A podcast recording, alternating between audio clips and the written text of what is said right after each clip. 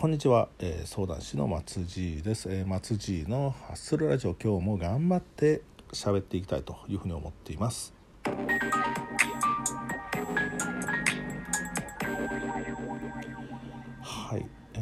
先日ですねこのラジオトークの中でもあの AM ラジオと FM ラジオの違いみたいなことを少し喋っていてでラジオトークっていうのはどちらかというと AM ラジオに近いえー、そういうイメージがありますというお話をしたんですけれども、うん、あの AM ラジオっていうとこう「ありがとう浜村淳」とかあと「こんちゃこんちゃん」とかあるこうビートたけしの「オールナイトニッポン」とか、あの結構ですねあの古い話というかあの年齢がバレてしまうようなイメージなんですけれども、うん、おまあおっさんがこう一人でこうしゃべくりまくってるっていうイメージがありますね。うん、で特にあの浜村淳さんのこう映画の話とかを聞いていると本当にこうエンディング結末までもう全て分かってしまうとあの本当にもう映画を見る必要がないんじゃないかっていう風なですねトークっていうのはすごい印象に残ってます。あとやっぱりビートたけしの「オールナイトニッポン」っていうのもずっと聞いていましたのでまあ世の中本当にねこう寝る前にこう聞きながらあの、まあ、いろんなずっとマシンガンのようなですねトークをずっと喋りっぱなしを聞いてると、まあ、次の朝あの学校行くとそのなぜかこうビートたけしのこう喋り口調に自分がなっていたりとかですね、うん、そういった経験もあります。うん。で FM ラジオっていうと何でしょうもう少しこうあのソフィストケイトされたっていうか洗練されたというかですね、うん、あの地方出身者の方は分かっていただけるかと思うんですけれどもその地方にこう住んでいて、えー、まあ、東京に対しての イメージっていうか、うん、そうなんかねそういうイメージがあの、F、FM ラジオにはあります。うんで僕は中学の頃は、えー、中学高校の頃はあの奈良県に住んでたんですけれどもでこれがなぜか FM ラジオで入るっていうと,、えーと、FM 愛知と NHKFM だけでした、うん、だから FM 愛知を聞きながら東京のイメージを思い浮かべるっていうのは、うん、なんとなく不思議だったんですけれどもただその地方の FM 局っていうのもやっぱり東京 FM 東京のこう番組が、まあ、そのままなネットネットワークで流れてくるみたいな番組が多かったのでやっぱり FM っていうとこう東京とで AM ラジオっていうともっとベタっとしたような割とこう自分のこう地域に密着したというかそういったイメージがありますね。うん、まあどちらがいいのかっていうのは特にないとは思うんですけれどもやっぱりそのそう。そうそうそう昔 FM っていうと雑誌があったんですよね。あの FM 放送に関する雑誌みたいなものがあって、まあ、そういうのを見ると割とですねやっぱりあの関東首都圏っていうか、まあ、そういうイメージがありましたね。うん、あの何でしょう。こうラジオって、うん、まあいろんなやっぱりまあ、僕ら世代特有なのかもしれませんけども、まあ、昔はこう、F、FAN フェンみたいなあの米軍のですねラジオっていうのがあってでそこで割とこう聞きながら、えー、何でしょう洋楽とかですね、まあ、そういうのをこう聞いていたっていうのがやっぱりあの昔はあの小林克也さんとか桑田佳祐さんとかまあ喋っていてでそういうフェンを聞く FN を聞くっていうのは憧れみたいなものがありました、うん、でこれは AM ラジオだったんですけれども、えーと、僕が残念ながら住んでた地域はなかなかこのフェンっていうのが入らなくてですね。でもう一つ AM の他に短短波ラジオっていうのが昔あってですねでその短波でも、えー、っと放送されてたですね FN っていうのが。で短波が入るラジオをわざわざ買って FN を聞いていたというのがありました。うん、で割とそういうことで英語に親しむというかまあ米軍の放送なのでもう全部英語なんですよね。なのでまあそういう英語に触れる機会っていうのは FEN ぐらいしかなかったのかなと思ってます。うんだから今あれですよねこう YouTube とかでもこう英語に親しむ機会っていうのはもう昔とはもう全然違うなっていうもうそういう時代になってきましたよね。うんでちょっと話はもうどんどん飛んでいくんですけどもこれあのツイッターでですねあのアメリカの、えー、女性の方なんですけども外科医の方があのダイレクトメールでポンと入ってきたりしてで少し会話なんかもしてたりしたんですけどもあの翻訳ソフトっていうのが今すごくてですねアメリカ人なのに日本語でこうツイートが入ってきたりとかしててっていうのがあってですねでなんとなくこ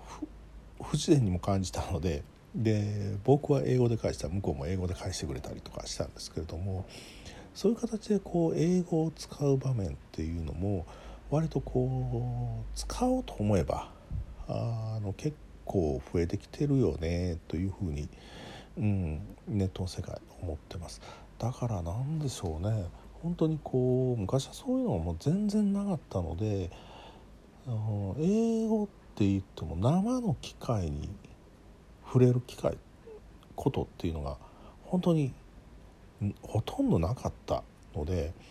たまにあの奈良でいうとね外人が少し歩いてるぐらいっていうのは東京まあ東京と比べると全然そんなに多くはないんですけれどもそれでこう電車の中でたまたま乗り合わせて喋ってるのを聞くぐらいしかなかったんですよね。でもうん今だと割とこう英語を聞いたりとかそういう機会もネット等を通して増えてると思うので、うん、そういう意味で言うとあの割とこうぐっと近づいてきてるのかなという気がしますよね。まあ、英語だけじゃないですけどねあの割と僕は k p o p が好きなので あの韓国語とか、うん、英語と韓国語で言うと韓国語のに触れる機会の方が多いのかなって思いますけれども。うんでやっぱり中学校の時とか高校とかまあ英語の先生とかって言ってもやっぱり何でしょうその先生の発音が英語英語の発音だと思ってますからだから何でしょうたまに外人とかが喋ってるのを、まあ、聞いたりするとなんか全然違うやんというのがですね割とあっるんですけれども今はだからうんねほまあ生であのネイティブと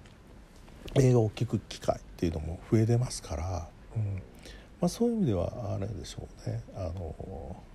割とこう先生も発音をごまかせなくなってるんじゃないのかなというふうに思いますけれども、うん、やっぱりラジオっていうとその、まあ、小林克也さんですかね。小林克也さんもこう英語があのあの人はもうすごいジョークで昔はあの小林克也の「アメリカン」みたいなですねあのカンカンに入ったあのカセット。まあカセットをカンカンに入れてあの英語学習の教材を売ってたりとか、まあ、そういうこともされてましたけどもね。あのやっぱりたやっぱり小林克也さんの英語みたいなところがなんかすごいかっこよかったですよね。初めて聞いた時は、ね、初めて聞いて。すごいああこれが英語かっていうのはその思いましたけどもね。うん。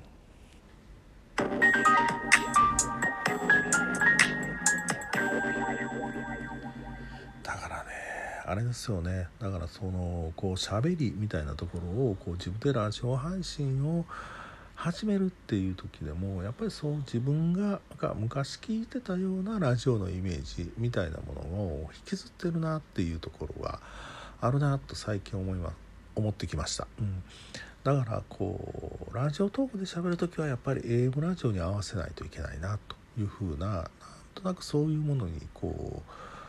うまあ自分の思い込みなんでしょうけどそういうのに合わせようとしている自分がいるなと思いますしで別のアプリの場合はこれはもう FM だと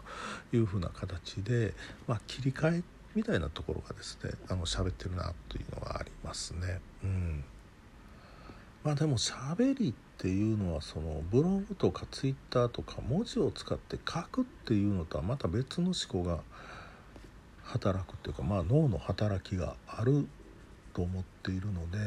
まあ、これはこれでねあの、何でしょうこう、まあ、喋ってても面白いなと思うんですけれどもただこう一人でこうずっと喋り続けるっていうのはやっぱりあの何か台本がないとなかなかこう10分喋るのはしんどいなと。で逆にこう聞いてる方からしてもやっぱり10分超えて人の独り語りを聞くっていうのは結構辛いのかなっていうのもちょっと最近思い出してきました。うん、あとそうそうだからだからなんでしょうね割とこう2人とか3人とかまあ、そういった形で、えーと、しゃべくりで、えー、まあ、時間を持たせてる番組、まあ、番組というか、まあ、そういう配信をされてる方が多いっていうのも、うん、確かに分からんでもないなと。うん、やっぱりこう2人だとこう会話のキャッチボールみたいなものであの、まあ、時間を作っていけるので、まあ、そういった方のやり取りの方が面白いし、まあ、こういうふうな形でおっさんがこう一人で喋ってると。いう中で言うとなんかどんな感じなんでしょうね僕はこういう一人語りのラジオっていうのをまあ聞いてると、うん、なんとなくこう対話をしてるようなイメージみたいなものはありますけどもね。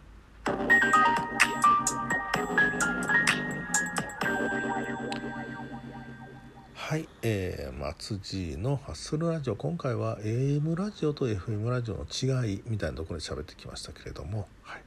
またあよろしくお願いいたします。えーと、相談師の松地でした。